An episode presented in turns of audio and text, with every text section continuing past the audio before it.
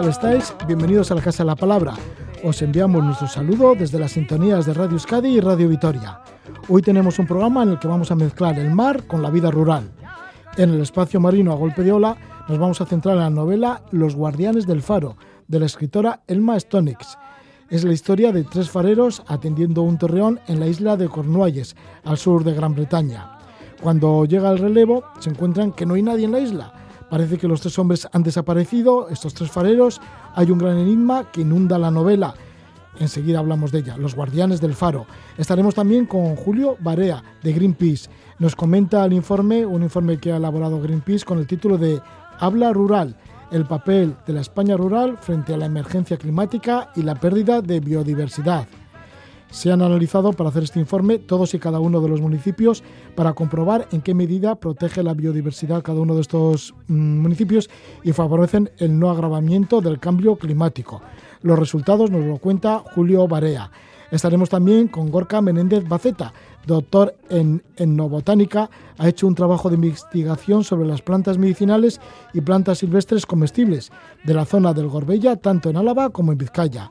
Además, se ha interesado de la vida en el Basirri en tiempos de la posguerra. Nos hablará de ello Gorka Menéndez Baceta, pero ahora estamos con esta novela, Los Guardianes del Faro.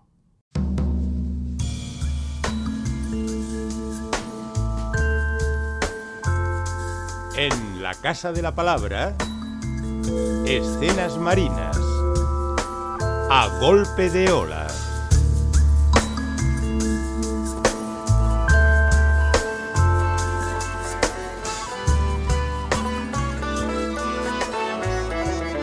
What shall we do with a drunken sailor? What shall we do with a drunken sailor? What shall we do with a drunken sailor? Early in the morning. Hooray, up she rises, hooray, up she rises, hooray, up she rises, early in the morning. Put him in the scuppers with the lee rail under, put him in the scuppers with the lee rail under, put him in the scuppers with the lee rail under, early in the morning. Hooray, up she rises, hooray, up she rises, hooray, up she rises, early in the morning. Put him in a brig until he's sober, put him in a brig until he's sober, put him in a brig until he's sober, early in the morning. Hooray, up she rises, hooray, up she rises, hooray,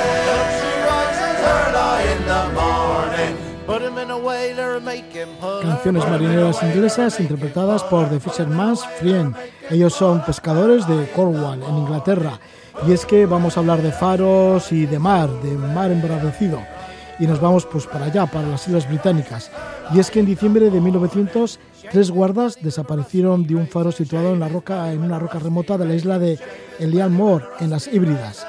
La novela Los Guardianes del Faro, de la escritora inglesa Elma Stonex, se inspira en este suceso y está escrita como muestra de respeto a su memoria. Pero se trata de una novela de ficción que, por consiguiente, no guarda semejanza con la vida de aquellos hombres ni sus caracteres. Elma Stonex sitúa a sus tres fareros en la isla de Cornualles. Esto va a ser en el año 1972. Ahí están tres hombres, solos, alejados de la costa, en un torreón, no hay nada en kilómetros, mm, solo hay mar. En kilómetros a la redonda solo hay mar. El faro tiene el nombre de la Roca de la Doncella, una columna de 150 metros y nueve plantas de ingeniería victoriana. Se recorta imponente y magnífica sobre el horizonte como un bastión estoico de la seguridad de los navegantes. A 15 millas de distancia del continente se encuentra esta Roca de la Doncella y ahí están esos tres hombres solos en un faro en medio del mar. Deben estar hechos de una pasta bastante especial para aguantar encerrados, para aguantar la soledad, el aislamiento, la monotonía nada de amigos, nada de mujeres. Por fin llega el relevo, pero sorprendentemente no hay nadie en el faro. No hay cuerpos, se informa de la desaparición de estos tres torreros que en la novela son Arthur Black, William Walker, conocido como Bill, y Vincent Bourne. Para hablar de esta novela y preguntar sobre cómo sucedieron los hechos, pues de esta novela que lleva el título Los Guardianes del Faro, pues para hablar de ello estamos con la editora en lengua castellana que es Claudia Casanova. Ella es de Ático de los Libros. Le damos la bienvenida. Claudia, muy buenas noches. Hola, buenas noches. ¿Con qué se encuentra el relevo que llega al Torreón? En las nueve plantas, todas ellas están desiertas y no hay lugar, además, en donde esconderse, en aquel lugar en donde se encuentra este faro. ¿Cómo es este enigma, Claudia? Bueno, es el incidente inicial a partir del cual Emma Stonex eh, empieza su narración, eh, que es un misterio efectivamente complejo, ¿no? La puerta cerrada, todos los relojes parados a las 8.45, eh, la comida en la mesa, eh, todo encerrado y, una tormenta que parece que nunca tuviera lugar en los registros meteorológicos de, del faro. Eh, este incidente del faro de la doncella, recreado por Emma Stonex, está inspirado en, una desaparición real que tuvo lugar en los años 70 eh, de tres fareros eh, pues que también desaparecieron sin, sin dejar rastro.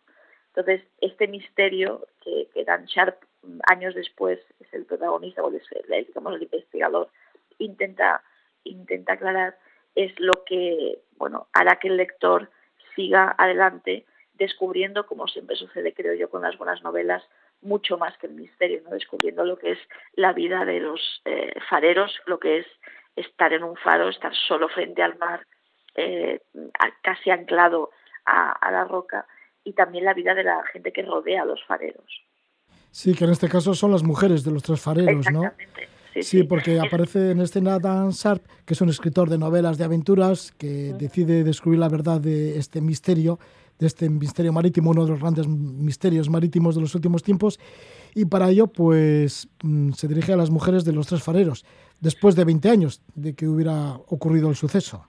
Exactamente, es que lo que nos gustó del libro es que obviamente el mar es un elemento narrativo protagonista ¿no? en, en la historia y, y, es un elemento muy vinculado a oficios masculinos, ¿no? los fareros, los marinos, eh, los capitanes de barco tradicionalmente en, lo que es la imaginería narrativa son, eh, son eh, elementos muy masculinos y lo que nos atrajo de este libro, eh, y por eso quise publicarlo en Ático, es que cuenta la historia de estos hombres, pero la cuenta a través de sus mujeres, de la gente que queda atrás, eh, de la gente que queda atrás y de la gente que se queda con la desaparición. ¿no? Y eso es algo que también, visto desde lo que hemos vivido en este país durante estos tiempos de la pandemia, conecta también de una forma inesperada que yo no, no había previsto eh, las ausencias. Eh, las personas que seguimos adelante siguen adelante a pesar de que se les ha arrancado, se les ha arrebatado a alguien eh, pues que en su vida era importante y, y, no saben qué hacer con esa ausencia. Pues esa forma de vivir que tienen las mujeres de los fareros, la ausencia, el, el hecho de que el mar les haya robado a sus hombres, ni siquiera el mar, el misterio, porque desaparecen sin, sin saber ni siquiera si ha sido un, naufragio o qué ha sucedido. Eh, luego, cuando estaba leyendo la novela durante el proceso de edición del libro, que fue ya después de, de, los confinamientos, eh, hubo una conexión muy fuerte ahí con el texto que yo no había previsto, ¿no? que es eh, cómo se vive con la ausencia de alguien eh, que, que, que, ha sido literalmente arrancado de tu lado, ¿no? que no has podido ni despedirte. Sí, Helen es la mujer de Arthur, Jenny la de Will y Michelle la novia de Vince. Las mujeres debían haberse unido, pero sin embargo fue todo lo contrario. Una vez que desaparecieron sus maridos, ellas no estuvieron como muy relacionadas.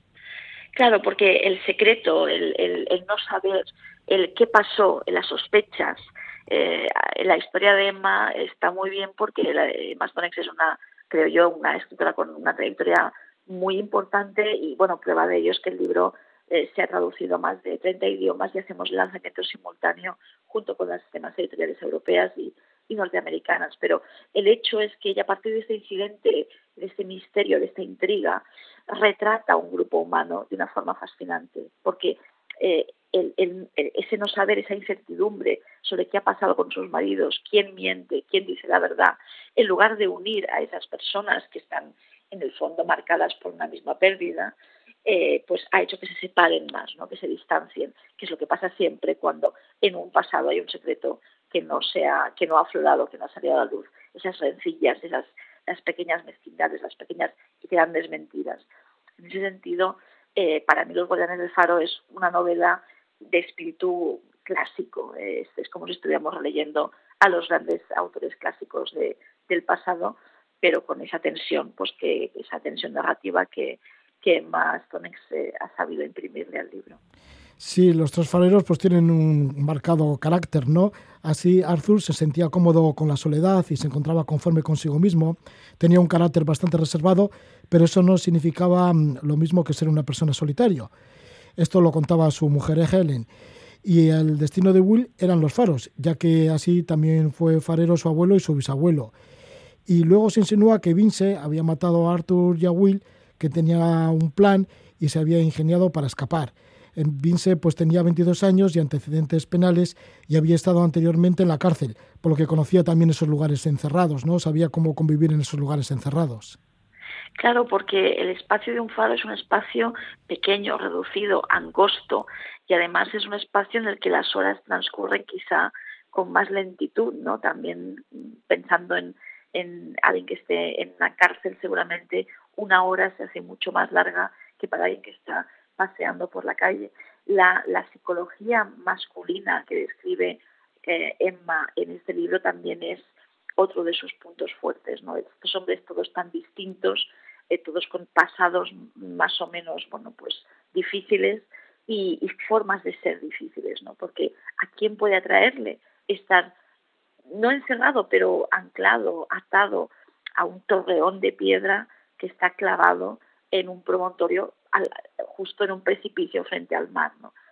¿Cómo es el hombre que quiere estar en un lugar así o que necesita estar en un lugar como un faro? Eh, ¿Qué le impulsa a estar allí? ¿Qué le impulsa a estar a gusto con su soledad o a luchar eh, contra los fantasmas de su pasado, por ejemplo, en, esa soledad?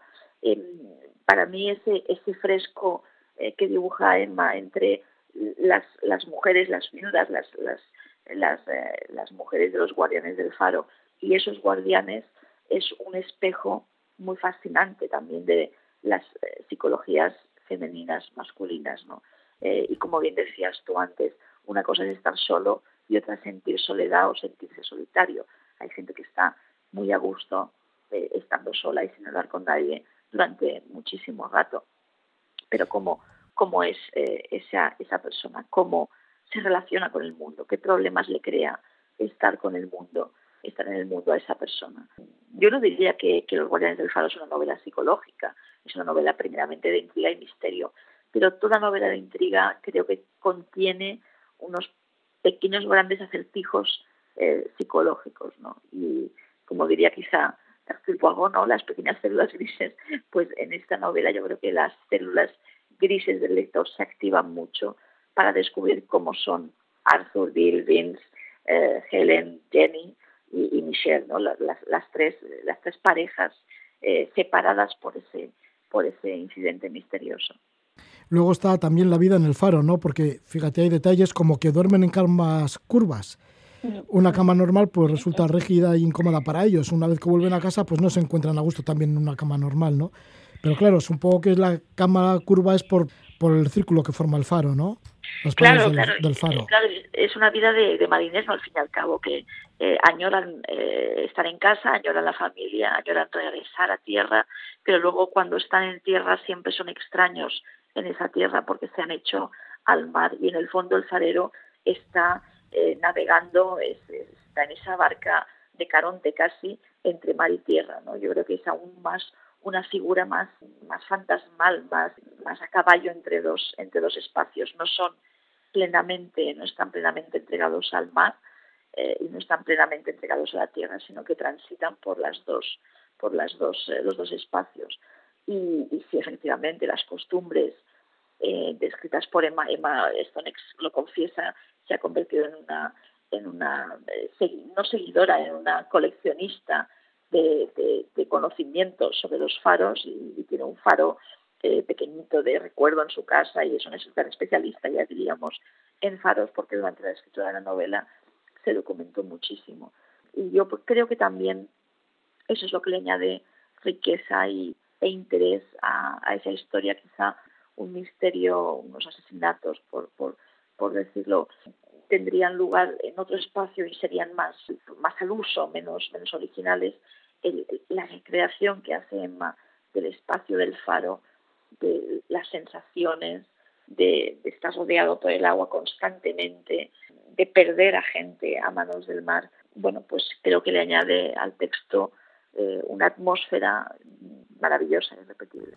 Sí, Emma Stone es la autora de esta novela, Los Guardianes del Faro, que tiene una sensación de fatalidad. Hay entre mares salvajes, aguas frías, vientos feroces, oscuridad, inspirado pues, en la misteriosa y real desaparición de tres fareros. Esta vez la Emma Stonex pues, lo sitúa en las costas de Cornalles tres fareros cuyos cuerpos nunca fueron encontrados y aquí un poco se va desvelando ese misterio. Nos está hablando sobre esta novela de Emma Stone, Los Guardianes del Faro, Claudia Casanova, que es la editora en lengua castellana del libro Los Guardianes del Faro, que lo edita Ático de los Libros. Muchas gracias, Claudia Casanova. Gracias a vosotros, como siempre, un placer.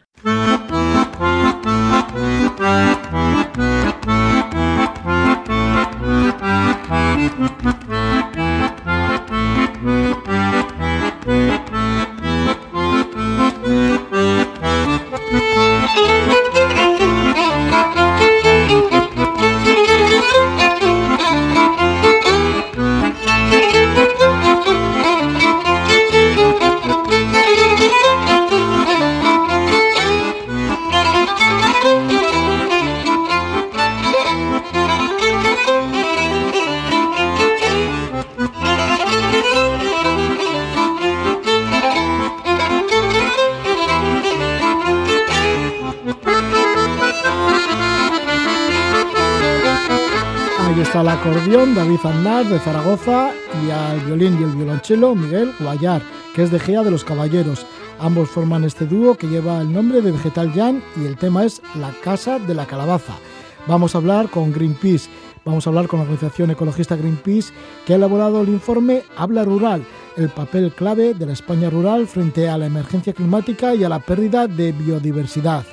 Analiza este informe el uso del suelo a lo largo de todo el territorio del Estado español y sus municipios, mostrando cuánto contribuyen cada uno de ellos a disminuir el cambio climático o bien a proteger la biodiversidad. Se han analizado uno a uno los, los 8.115 pueblos del Estado español. Greenpeace hace hincapié en el refortalecimiento de estos pueblos beneficiarios de preservar la biodiversidad y minimizar el cambio climático. Nos comenta este informe Julio Barea, responsable de la campaña Habla Rural de Greenpeace. Bienvenido, muy buenas noches, Julio. Hola, buenas noches.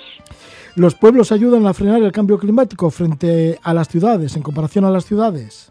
Bueno, pues esto parece evidente, pero claro, alguien tendría que eh, analizar y poner eh, pues estos datos ¿no? cuantitativos y cualitativos de cuánto contribuyen y efectivamente de media vamos a ver eh, justamente lo que has comentado ¿no? después de analizar esos 8.115 municipios eh, pues urbanos e intermedios que hemos denominado o rurales, puramente rurales, bueno, pues hemos determinado que efectivamente los pueblos del Estado español de media, como decimos, ayudan a frenar el cambio climático un 34% más que las ciudades, lo cual es evidente, pero bueno, había que poner esa cifra, ¿no? Y lo que es también muy importante, contribuyen a preservar, a conservar la biodiversidad de nuestra naturaleza 20 veces más que lo hacen pues eh, nuestros núcleos urbanos o más intermedios, con lo cual es una buena noticia precisamente para eh, pues un lugar que necesita de nuestra atención porque en muchos lugares del Estado se están despoblando y se están perdiendo muchísimas tradiciones, muchísima naturaleza y muchísimo bueno pues eh, poder eh, para conservar este tipo eh, pues de naturalezas y de, aspectos contra el cambio climático, efectivamente.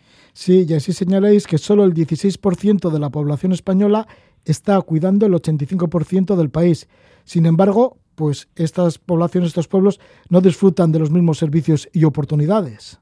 Absolutamente, y esto es eh, una de las eh, demandas que hacen las personas que siguen viviendo y manteniendo el entorno rural es que realmente ser menos no les tiene que quitar derechos. Y como veis, bueno, pues las oportunidades, y esto es evidente y por eso las personas terminan emigrando eh, pues del campo a las ciudades las oportunidades no son las mismas, eh, no tienen los mismos servicios, no tienen, pues, eh, como decimos, esas mismas oportunidades para poderse anclar y desarrollarse en el, en el territorio y se ven abocadas y abocados, pues, desgraciadamente, pues a irse y abandonar este medio rural, un medio rural pues esto también es evidente, pero hay que recordarlo, no nos puede olvidar. El medio rural es el que nos provee a todos, a todos los habitantes del Estado español y del mundo entero. Pero bueno, vamos a hacer el, la síntesis en, este estado. Eh, bueno, pues de alimentos, nos proveen también de agua y nos proveen también pues de ese, de ese aire, ¿no? Se limpian las atmósferas, se limpian los aires que respiramos en las ciudades, con lo cual ya solo por esto fijaros la importancia que tiene el medio rural. Además, si le sumamos eh, pues estos dos parámetros que hemos analizado de la conservación de la biodiversidad, que sin ella no podemos subsistir, y lógicamente lo que nos van a ayudar pues a mitigar y a frenar el cambio climático, pues eh, mucho más. Con lo cual, fijaros la importancia y por eso la campaña de Greenpeace en ese sentido. ¿Cómo crear un mundo rural vivo? ¿Cómo se debería fortalecer la llamada España vaciada? Bueno, pues realmente hay muchas demandas dentro de los informes. Yo os invito a quizás a que entréis a, visitar la página web de Greenpeace, eh, que me voy a permitir la licencia de daros, ¿no? que son www.greenpeace.es y bueno, pues ahí encontraréis el informe Habla Rural y ahí se desarrollan muchísimas de las temáticas que vamos a hablar eh, muy por encima hoy, pero desde luego eh, hay muchas demandas muy importantes, demandas que realmente en un país como el nuestro, que alberga la mayor biodiversidad de Europa. Esto no se nos puede olvidar. Somos eh, pues como el banco, el banco de Europa en, cuanto a biodiversidad. Tenemos que conservarla y, bueno pues preservarla para generaciones futuras. Y bueno pues aquí hay muchas eh, demandas en el informe. Por ejemplo, quizás la más importante son demandas muy políticas, pero eh, los políticos y las políticas se han olvidado mucho del mundo rural, ¿no? Que es pues la primera de ellas, la más importante, que es impulsar una estrategia nacional de desarrollo rural centrada realmente en solucionar lo que es la crisis ecológica, la crisis ecológica que se nos viene encima eh, precisamente pues eh, con, con, el cambio climático y con esa pérdida de biodiversidad. Hemos visto, por ejemplo, esta pandemia que estamos sufriendo, ya todos los científicos reconocen que ha sido precisamente bueno, pues eh, por el ataque que se ha hecho a la biodiversidad, eh, acabar con algunos ecosistemas y que nos hemos puesto en contacto, bueno, con especies y con virus que de otra manera, si se hubieran conservado estos ecosistemas, pues nunca hubiéramos estado en contacto. Y lo que es aún peor, nos dicen, es que esto puede seguir sucediendo en el futuro como sigamos, pues en este caso, maltratando nuestra naturaleza. Y los pueblos y el mundo rural pues es un buen escudo y en este caso para preservarnos y para conservar este tipo pues eh, de defensas contra enfermedades y contra otras muchas cosas. Sí, también decís que estos pueblos deben tener los mismos derechos, la gente que vive en los pueblos, los mismos derechos, servicios y oportunidades que el resto de la ciudadanía. Absolutamente, absolutamente. Eh, no hay más que hacer caso a algunos pueblos y muchas veces es que, eh, fijaos, presentamos el informe en, una localidad soriana de apenas 12 habitantes, eh, que se llamaba Castejón del Campo, estaba a media hora de, de, la ciudad de Soria, que, también sabes que es una ciudad pequeñita, bueno, pues aquí pues prácticamente no hay internet, eh, la telefonía móvil llega a duras penas, solo algunas compañías incluso con poca cobertura, fijaos una cosa tan básica como esta. Ya no os quiero contar pues eh, servicios públicos como pues un ambulatorio, no existe, eh, como puede ser una escuela, no existe, eh, como pueda ser incluso un transporte mínimo para acercarse a la capital, en este caso Soria, pues fijaros, ¿no? Todo esto pues impide, como os podéis imaginar, pues una vida eh, más o menos normal o una vida a la que estamos acostumbrados en cualquier otra localidad. ¿no? Y esto pues lo que hace que evidentemente la población que queda en estos pueblos es población muy envejecida, sobre todo también de hombres, y eh, bueno pues eh, que los jóvenes tengan que terminar emigrando pues a otros lugares porque en sus localidades no pueden no pueden desarrollarse y no pueden pues hacer un, un proyecto de vida. Julio, ¿y cómo habéis realizado el análisis de 8.115 municipios? Bueno, esto ha sido complicado realmente y ha sido una tarea una tarea ardua, ¿no? Porque se han analizado realmente los servicios ecosistémicos que, prestan estos municipios, tanto pues eh, como las superficies eh, naturales, que decir, las superficies verdes o las superficies que están ocupadas pues por actividades industriales, por casas, en fin, todo esto lo podéis si queréis ver eh, con más detalle dentro de ese buscador. En ese buscador podéis poner cualquier localidad eh, de Euskadi o de Navarra o de cualquier punto del Estado español, veréis los baremos que ha salido a cada una de las localidades y también veréis eh, más información y ahí podéis ver exactamente eh, si queréis saberlo, ¿no? Eh, con mucho más detalle qué es lo que hemos analizado y dónde están quizás los puntos flacos, porque también lógicamente nos hemos tenido que basar en la información disponible, información, eh, bueno, pues de las administraciones, en este caso del IGN, del Instituto Nacional de Estadística, en fin, datos que son los que hay. No hemos podido como os imagináis, poder recabar todos los datos de, de, todas las localidades del Estado. Y bueno, con esto, pues lógicamente el estudio tiene sus ciertas limitaciones, pero sí que se ha hecho una aproximación eh, bastante fuerte y bastante importante, e interesante y novedosa, lo tenemos que decir, pues para poder determinar estos datos que os estamos dando. Sí, entre otras conclusiones que arroja este análisis, mm, dais datos como que los pueblos ayudan a frenar el cambio climático el 34%, el 34 más que las ciudades y contribuyen 20 veces más a la conservación de la biodiversidad. Eso es, eso esto es un dato que bueno, que parece evidente, ¿no? Parece una cosa, claro, que es, pero hay que cuantificarlo, alguien tiene que poner ese valor, alguien tiene que hacer esos cálculos y bueno, pues los cálculos eh, que nos han salido es precisamente esto que das, ¿no? 34% más eh, favorable para mitigar y para frenar ese cambio climático, que es muy importante, que ya lo estamos sufriendo en todo el planeta y eh, 20 veces más eh, para preservar esa, esa biodiversidad, ¿no? Y hay municipios, bueno, pues que están en valores muy altos, pues realmente eh, pues tiene muy poco desarrollo, en este caso eh, pues de carreteras, de industrias, eh, de granjas, en fin, de cultivos, y esto lo que hace que, pues, que lógicamente contribuya muchísimo a esa preservación. ¿Cuál es la lista de estos municipios que menos agravan el cambio climático?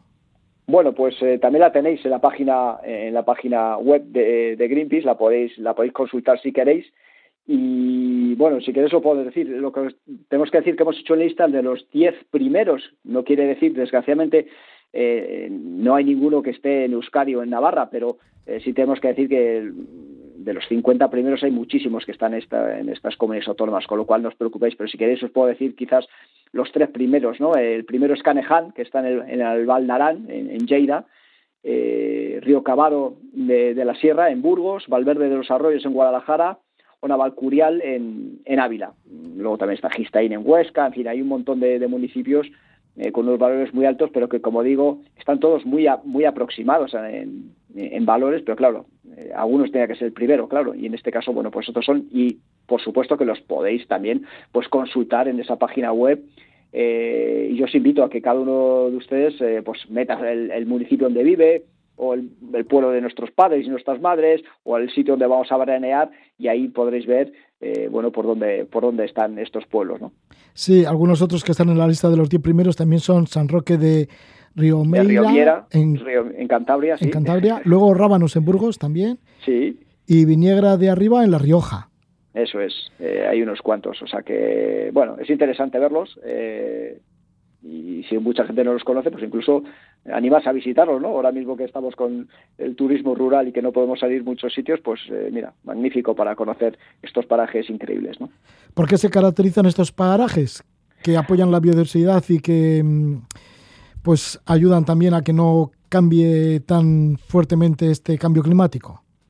Bueno, pues eh, todos ellos prácticamente se caracterizan, pues lógicamente, por un vamos a decir, poco desarrollo, en este caso industrial o, de infraestructuras, y lo que tienen es gran, bueno, pues naturaleza, podemos decir que están dentro de parques naturales, parques nacionales, eh, tienen eh, humedales importantes, tienen pastos, los pastos también son un, punto importante, ¿no?, de preservación, en este caso, de la biodiversidad eh, y también de mitigación, son una fuente de sumidero de carbono muy importante, pero, por ejemplo, podemos irnos al caso de Euskadi y Navarra, eh, que quizás nos interese un poco más por, por estar donde estamos, ¿no? Entonces, eh, tenemos que decir que en tanto con el caso de Euskadi y Navarra, eh, ambas comunidades siguen el, un patrón, como no puede ser de otra manera, ¿no? El patrón estatal, ¿no? De áreas rurales que contribuyen, en este caso, menos que las urbanas al, al, cambio climático y a la conservación de la biodiversidad. En el caso de, de Navarra, eh, contribuye en mayor medida al cambio climático que Euskadi. Y esto tiene una explicación, lógicamente. ¿Por qué? Bueno, pues porque Navarra alberga mayores extensiones de cultivos y Euskadi, pues, eh, es más verde, vamos a decir, tiene más pastos, más prados, más, más, más monte, ¿no? Más monte con, con árboles. Y esto, pues, hace que, que salga mejor, ¿no? Pero eh, esto no quiere decir que todo ello sigue necesita de seguir mejorando ¿no? y requiere una transición hacia una visión mucho más agroecológico de, los modos primarios de producción. Estamos hablando de la agricultura y de la, y de la ganadería. ¿no? Y Euskadi pues, eh, también puede contribuir a seguir fomentando la conservación de estos espacios naturales, muy importante. O sea, tenemos que guardar, preservar, incluso ampliar ¿no? estos espacios naturales en vez de pues de acabar con ellos o plantear infraestructuras eh, realmente pues insostenibles no que como estamos viendo no y en este caso pues eh, tenemos que seguir pues eso dinamizando conservando estos espacios naturales eh, dinamizando por ejemplo eh, pues todo el tema del sector forestal y apostar también por una ganadería más extensiva más ecológica. Esto es, esto es muy importante. El desarrollo rural debe contribuir a la deseada y demandada transición ecológica de la economía Absolutamente, es una oportunidad eh, clarísima y además es que no podemos eh, darle la espalda, ya, lo hemos dicho, ¿no? Eh, el medio rural es el que nos provee de las cosas básicas para vivir, o sea, podemos necesitar muchas cosas, pero hay tres cosas que no podemos pasar sin ellas. La primera, respirar, esto, esto es evidente, esto en, en un minuto o dos, si no respiras ya sabes qué pasa. Beber, beber agua limpia, agua, agua en condiciones, pues igual, en tres o cuatro días si no bebes, pues ya también sabes lo que te pasa, ¿no? Y comer, lógicamente, pues esto puedes aguantar algunos días más, pero también necesitas comer para vivir. Entonces, estas tres necesidades ultra básicas, vamos a llamarlas así, eh, que cualquier ser humano y cualquier ser vivo en el planeta necesita, es lo que nos está eh, proveyendo pues ese medio rural, ese medio rural tan castigado que de seguir así, bueno, pues eh, estamos viendo, ¿no? estamos denunciando algunos casos, por ejemplo, eh, las falsas soluciones que se están llevando, ¿no? Se está intentando llevar un modelo industrial, por ejemplo, de las grandes macrogranjas a estos lugares y lo que se está haciendo pues es acabar eh, definitivamente con estos lugares, ¿no? De hecho, eh, muchos puntos están, pues con estas macrogranjas no pueden ni siquiera beber en los pueblos de las aguas que salen del río porque están contaminadas, ¿no? Por, por culpa de estas macrogranjas. Con lo cual, bueno, pues tenemos que apostar efectivamente pues eh, por una transición mucho más ecológica, agroecológica, agroganadera, podemos decir, ecológica, eh, precisamente estos lugares, pues para que se puedan desarrollar. Nos habla Julio Barea, responsable de la campaña Habla Rural de Greenpeace, y nos habla de este informe que han confeccionado con el título del papel clave de la España rural frente a la emergencia climática y la pérdida de biodiversidad. Ahí está esa necesidad de, esa, de esas zonas rurales, de esos pueblos rurales, que se les haga más caso pues para que contribuyan a todo, a todo el medio ambiente y, y a que el planeta pues viva mejor y más sano. Muchísimas gracias por estar con nosotros, Julio, y que vaya bien. Julio Barea. Pues muchas gracias a vosotros y un placer eh, estar en la radio en estos momentos y contándoos el informe. Y os invito, lógicamente, a que los vayáis a visitar y a ver y a leer y a, y a interesaros por él. Un saludo.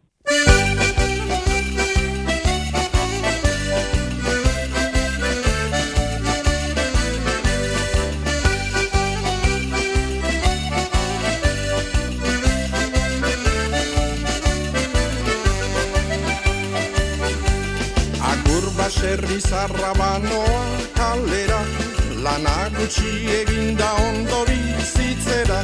Agur baserri zarra banoa kalera Lana gutxi eginda ondo bizitzera. Kalian omen dago danetik aukera Nik ala izan nahi dut hor gelditzen zera. Kalian omen dago danetik aukera Nik ala izan nahi dut hor gelditzen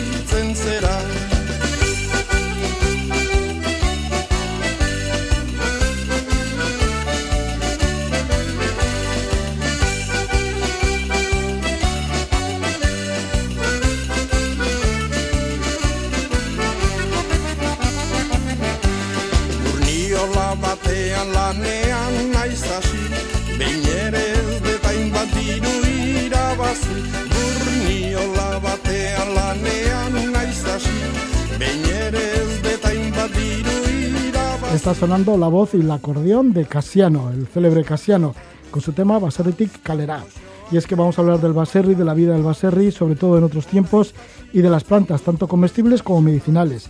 Estamos así con Gorka Menéndez, él es de Galdacao, en Vizcaya, licenciado en Ciencias Ambientales, doctor en etnobotánica, hizo la tesis doctoral sobre plantas medicinales y plantas silvestres comestibles. Para ello, pues entrevistó a 285 personas y ordenó más de 100 plantas medicinales y casi también un centenar de plantas comestibles. Le damos la bienvenida a Gorka Menéndez. Gabón. Gabón, bye. Eh, Gorka, pues que tienes un libro que recoge una parte de la tesis y así muy bonito además el libro en el que aparecen un montón de fotografías de cada una de estas plantas comestibles y medicinales. Eso es. Sí, que lleva el título de Gorbea Aldeco, Sandabelar, Traditional Act, que viene a ser plantas tradicionales del Gorbea. Y es que tu trabajo lo has basado en la zona del Gorbea. Sí, sobre todo no- solo en el Gorbea, pero sí en la parte, eh, la parte vizcaína del Gorbea, los valles de Arratia y también la zona de Orozco. Y luego la parte alavesa también, Zuya, Cigoitia y Legutiano. ¿Qué es lo que te llamaba la atención antes de empezar ese trabajo? ¿Por qué ibas en busca de estas plantas medicinales tradicionales y también de la vida en el caserío? Bueno, por cierto, que estamos escuchando a Casiano. Sí, sí, sí. Sí, que has elegido también el tema, ¿no? Sí, estaba ahí entre Casiano y Mauricia, también que son como dos eh, ejemplos de la igual de la música tradicional así más rural aquí, ¿no? Y esta canción de Casiano pues es es, es bonita, aparte porque es de Casiano, que era un buen músico, cuenta la historia de cómo pues un aldeano está en, vive en el caserío y le cuentan cómo en la ciudad, en la calle, se vive muy bien y hay mucho dinero y él va, va a trabajar ahí y se da cuenta que sí, pero que tiene que trabajar un montón y que está vive muy, muy, muy estresado y se vuelve otra vez al caserío. Aunque sea con poco dinero y viendo las estrellas todas las noches porque casi no tiene un tejado donde dormir, pero prefiere el caserío. Bueno, pues entonces tú te has ido al caserío y te has ido a descubrir cómo era el caserío en años anteriores, no en otras épocas. Sí, sí, eso es. ¿Cómo te planteaste entonces el trabajo? ¿A qué gente has entrevistado? Porque han sido 285 personas. Sí. Un poco también la pregunta que me has hecho, ¿cómo me inspiro yo en- para ¿cómo hacer esta, inspiras? Sí. este trabajo? ¿no? Pues ya desde chaval siempre había tenido mucho interés en bueno, las plantas, en los animales, en general, en todo, ¿no? en todo así que era naturaleza, ¿no? Y ya en la carrera pues me, me empecé a interesar sobre todo más en las plantas, en la botánica, y eso unido también con un interés eh, como en la autogestión, ya también como desde el punto de vista político, ¿no? Y yo veía las, las plantas, el mundo de las plantas y luego la perspectiva esa autogestionaria y decía, bueno, pues en el caserío se ha vivido así realmente, ¿no? Desde un punto de vista de la autosuficiencia. Igual más porque no les quedaba otra, ¿no? Tampoco igual no era algo así muy esto, pero un poco es la combinación de esas cosas, de la, de la, de la perspectiva esa de la autosuficiencia, cómo, cómo se vivía antiguamente, ¿no? Sin, con muy poco dinero, sin que existiera petróleo, sin que existieran todas las cosas que tenemos ahora, pero sobrevivían, ¿no? Y un poco ahí fue, bueno, pues las plantas y el caserío. El caserío, claro, no los caseríos que hay hoy en día, que aunque las casas siguen estando, lo que es la vida en el caserío ya ha cambiado tanto que ya no se puede, que no es lo mismo, ¿no? No voy a decir si va a ser es peor o mejor, pero ya no es lo mismo. Sí, porque además has entrevistado a un tipo de personas que ya son bastante mayores. Mm, eso es. Sí, yo sobre todo entrevisté a gente, la, la tesis es, empecé en el 2008, entre el 2008 y el 2012 hice las, las entrevistas y bueno, pues sobre todo gente que había nacido entre la década de los 20 y los 30 del siglo XX, claro. Pues 80, entre 70 y 90 años, que es la mayoría de, de, entrevistados a los que entrevisté. Así que gente, pues eso, que vivió hace muchos años, que vivió hace muchos años la vida del caserío. ¿Y cómo era la respuesta? ¿Cómo era la subsistencia del día a día de Bien. los que vivían en el caserío? Sí, sí, o sea, hay que tener... Para ser autosuficientes. sí, tampoco era al 100%, ¿no? Pero sí, hay que entender también que... Porque estamos hablando de gente que ha vivido más bien la posguerra. Claro, ¿no? eso es. Hay que entender ese contexto también en el cual, después de la guerra, pues, o te sacaban las castañas del fuego, o si no, ¿eh? con lo que había alrededor, porque no había, como que se había caído ya todo, ¿no? Después de la guerra, una guerra como aquella, además, porque la gente también en las entrevistas hacía muchas referencias a la guerra, era, era su- sus, sus vivencias, ¿no?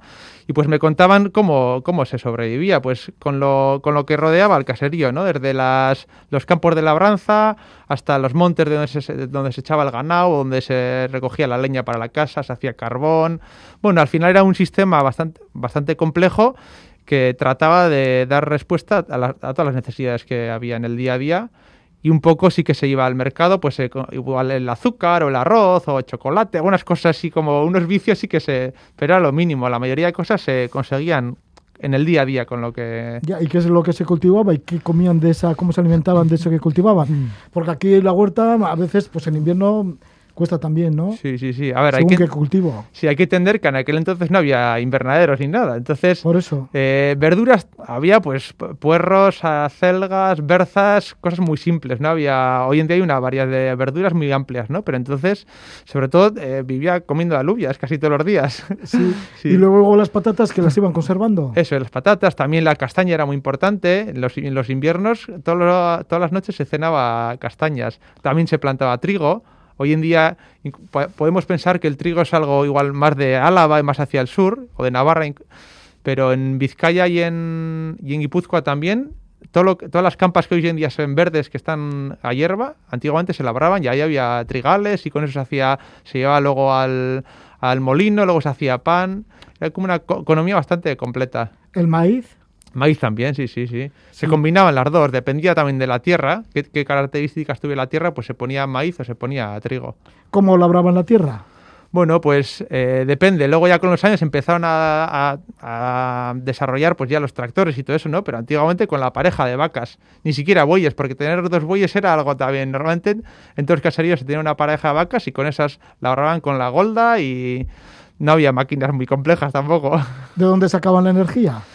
pues Para calentarse en las noches, eh, de en las la- noches de invierno, fíjate al- al- frías tenían claro, que ser. sí, sí, al- alrededor, pues la había, depende, en algunos sitios había montes comunales, en otros sitios ya se habían privatizado por las desamortizaciones y eso, pero ca- casi todos los caseríos tenían acceso a, a- o a alguna suerte de leña o si no a, a árboles trasmochos y también de hayas o de, o de robles o de lo que fuera. También se quemaba mucho también eh, argoma, que el argoma es como un arbusto y esa sobre todo se usaba para calentar los, los hornos de pan, porque tiene, una, much- tiene mucha fuerza la- la- el fuego de la argoma.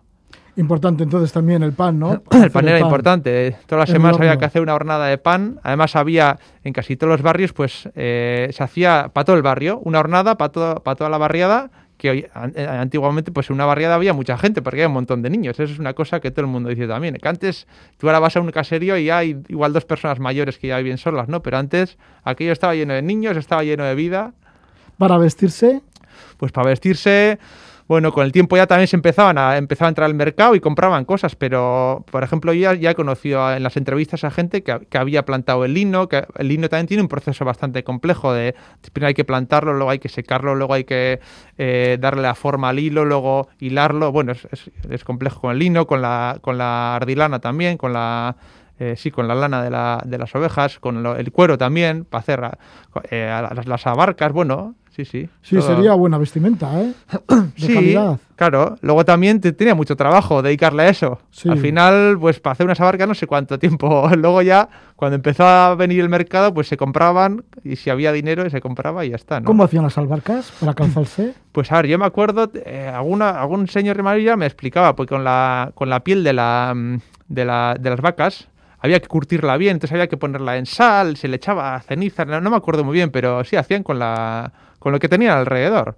Bueno, pues ahí has, has estado investigando para tu tesis doctoral sobre la vida, la autosuficiencia en los baserris, en los caseríos, pero también has estudiado sobre todo pues, el uso de las plantas, tanto medicinales como las comestibles. Hmm. En el caso de las plantas medicinales, ¿qué plantas se usaban en la zona así del, del Gorbea? Bueno, pues a ver, eh, igual en relación a las plantas medicinales hay que entender también que al menos a la, a la gente que yo entrevisté, pues la mayoría de remedios que habían eran remedios para eh, dolencias leves, ¿no? Eh, si había una cosa grave, normalmente ya igual hasta se moría, ¿no? Muchos caseríos decían que, claro, ahora no hay cami- no había como hay caminos ahora, que llega un coche, ¿no? Llegaba el médico andando igual o en caballo y en, muchas, en muchos sitios decían que para cuando llegaba el médico llegaba con el cura, ya, Ya. para dar la extrema opción. Claro, porque serían caminos de barro y Claro, eso es, eso es. Y entonces, pues tenían que tener como una especie de botiquín, no como los que tenemos ahora, pero un botiquín, una especie de, de sabiduría en relación a la, a la mayoría de enfermedades así más o menos leves que había, ¿no? Pues desde que puede ser un catarro, también había, antiguamente había muchas pulmonías, ¿no? Ahora que se le dice neumonías, ¿no? Pero antes se decía pulmonías, pues cuando un catarro pasa un poco abajo a los pulmones y entonces ya se complica. Eh, también para las heridas, para eh, problemas de, estómago, pues si hay una mala digestión. Eh, ¿Qué más cosas? Para, la, antiguamente había mucho también lombrices en los niños, parásitos, entonces es- enfermedades más o menos leves. Y entonces, pues a ver, una planta que se usaba mucho, mucho, mucho, eso en casi todos los caseríos, y hoy en día también incluso se usa, era la manzanilla, pero no, la manzanilla que se compra hoy en día en el supermercado o en la farmacia, se iba, eh, la manzanilla se suele cosechar, bueno, se cosechar, se va al monte y se recoge eh, entre, la, dicen, la, Virgen de agosto y la Virgen de septiembre, que es el, entre el 15 de agosto y el 15 de septiembre. Y entonces se iba, cuanto más a- arriba en la montaña, eh, decían que más fuerza tenía, ¿no? Entonces, en nuestra zona se iba al, Gorbea, entonces ahí en, en las faldas del Gorbea, pues se recogían, la manzanilla es una, crece muy a ras de suelo, ¿no? Pues zo- zonas de mucho ganado, tiene que crecer así muy, muy a ras. Se, co- se, se- se recogían y se secaban y para todo el año. Y cuando había una, igual una indigestión, pues se tomaba una infusión. Y eso en todos los caseríos había. También es importante la ortiga, la ortiga que se encuentra fácilmente. Sí, sí, la ortiga, la ortiga es una planta, vamos, hoy en día mucha gente la tiene como venenosa, ¿no? Como una planta peligrosa que te da que te da así que, que te quema, ¿no? Que te da que te pica. Pero bueno, a ver, ya, decía, cre- creo que era Paracelso, ¿no? Que decía que mm, no existe el veneno sino la dosis. Entonces, con las plantas pasa eso mucho. En una planta que nos puede parecer que igual es venenosa, pero en realidad es depende cómo la usemos, ¿no? Entonces, la ortiga sí, la ortiga te pica porque tiene que protegerse de los herbívoros, pero bueno, ese picor Bueno, si también... te pica que te, agua- te aguantas, ¿no? Sí, sí, decir sí, que- sí. Bueno, y la gente... Pero, pero ese picor que pasa también. Claro, la gente supongo que con, con los años, em- no sé, pues experimentando, bueno, es, es- es conocimiento de siglos y siglos. Bueno, pues la- la- ese picor de las eh, ortigas tenía di- diversos usos. Uno de los más, así, de los más generalizados, que eso también en, casi todos los caseríos, si eh, está escuchando ahora gente mayor, se acordará, pues cuando venía una, una gripe, una gripe así fuerte, con una calentura fuerte, pues había la costumbre de hacer, en euskera se le decía plegasiñoac, que son las friegas. Entonces, eh, se, mm, te desnudabas de cintura para arriba. Entonces, primero con una calcetín de lana se- te frotabas toda la espalda, todas las besapes, todo, todo, toda la parte de atrás, eh, los- las esquinas, y cogías un, un- Bueno, los sobacos, ¿no? Eso, los sobacos, sí, no me sabe en euskera. Entonces, luego cogías con una, un, un mato de ortigas que tenía que estar fresco y te dabas por toda la, ta, ta, ta, por la espalda, por los sobacos, todo, todo, todo, por la cintura, toda la vuelta. Joder, lo que te tenía que picar. Bueno, decían que cu- cuando tú tienes mucha calentura, no, no sentías tanto Ah. picor como calor. Te daba un calor y entonces eso, luego había gente que después de eso se daba con alcohol, también una friega y a la cama, a, a sudar la gripe. Y así, eso en muchos caseríos. Incluso mi mamá, yo te recuerdo que cuando era pequeño, con alguna gripe así también medio... Y eso dicen, ¿eh? que si tienes calentura, si tienes una mucha fiebre, pues no, al parecer no te da tanto... Y la- la- el- lo que pica de la, de la ortiga, eso tiene sus principios activos, por eso te pica, ¿no? Y dicen que, bueno... Sí, pues- también sirve la ortiga para la, co- como infusión para bajar la tensión. Sí, eso decían. Eh, claro, para bajar la tensión. Antes, antiguamente, el término que se usaba era para adelgazar la sangre. Odola meatuteco. Claro, eso son, eh, bueno, eh, creencias o eh, muy antiguas que vienen de la, de la medicina humoral, de los humores, que viene de la, de la Grecia clásica, ¿no? Se pensaba que había cuatro humores en el cuerpo humano, eh, la flema, el bilis negro, el bilis amarillo y la sangre, ¿no? Y depende si estaban muy eh, fríos o calientes, o estaban muy gordos o muy flacos, tú eh, muy delgados, la sangre, la- el espesor, pues tú enfermabas o no. Entonces, en relación a esos principios médicos que son muy antiguos, que la medicina oficial se estuviera usando durante muchos siglos, ya para el siglo XIX se, se- de alguna manera se dijo como que ya que no valían, pero en la medicina popular se han seguido transmitiendo esos conocimientos, ¿no? Entonces, pues para adelgazar la sangre. Dicen que si tú tomas eh, mucha eh, mucha infusión de de ortiga, te puede bajar la sangre y te puedes marear o así, ¿no? Sí.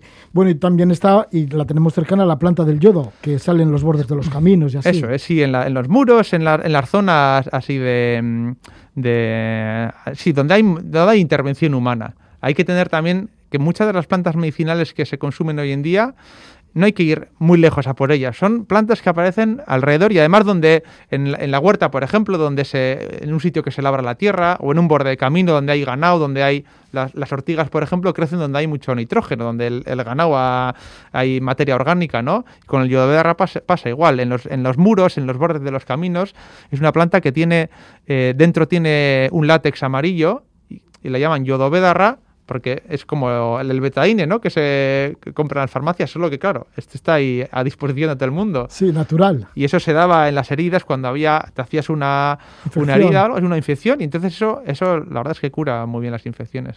Algunas de estas plantas, ya has dicho la ortiga, que puede ser un poquito venenosa, bueno, que en realidad es lo que pica, Mm. pero sí que hay plantas que son venenosas, habría que tener cuidado con ellas. Claro, sí, y seguro sí. que te han contado también historias de Claro. plantas que hay sí, que sí. respetarlas o ver qué pasa con ellas. Sí, por ejemplo, la propia, el yodovedar, que en, en, en latín se, se le llama Chelidonium majus, por si alguien quiere mirar internet, porque igual yodovedar no aparece en ningún sitio, pero bueno, pues esa misma es, eh, es de la familia eh, de los opiáceos, es un opiáceo.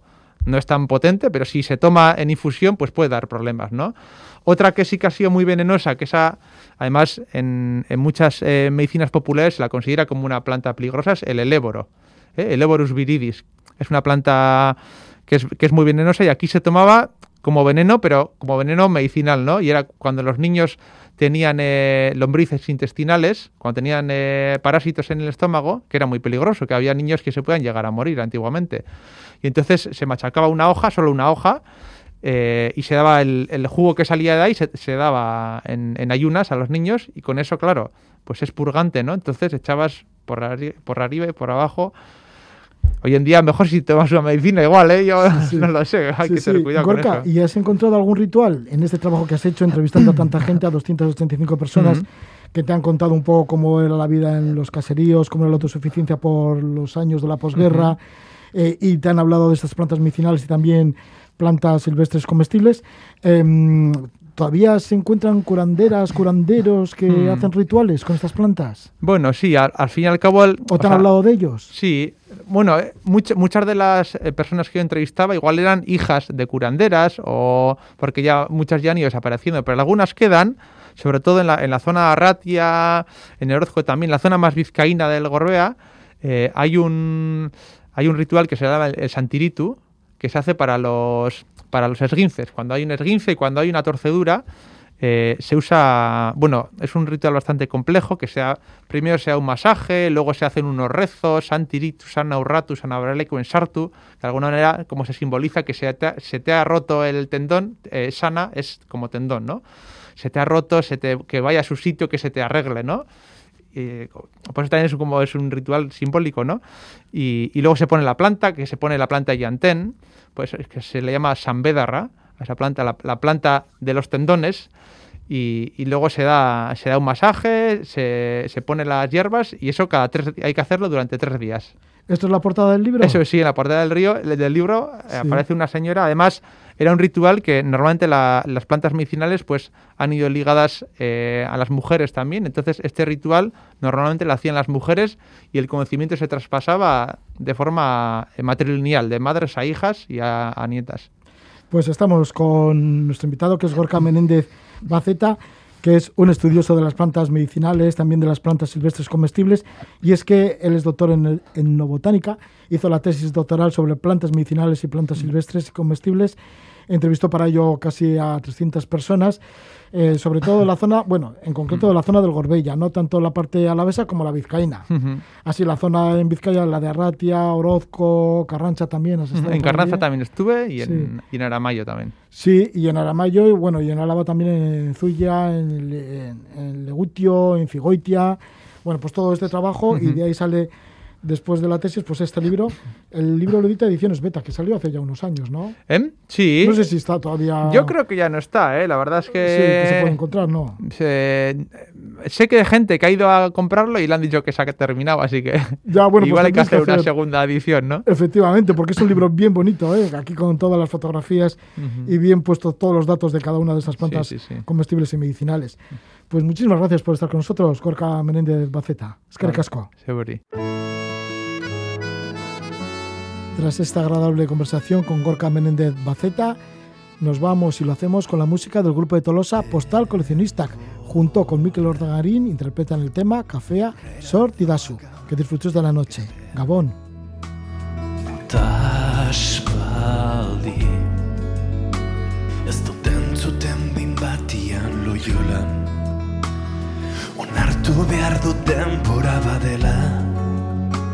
Hanek ez didala idatzi zutaz. Leiotik Usturre gogorazi dit laino artean. Amets bat Izan nuela urruneko garaietan Amonaren etxazpiko jaietan Inoiz dantzatu ez genuen balsa. Kafe bat zor diratzu orain. Tren honek galdu zuen kafetegian. Oietu galduen bulegotikan. Hau da nire reklamazio gutuna. Kafe bat zor orain Besarka dautxien klubeko atarian Ma italian noni mohen lantalean Ez zonen naiz da etorrian.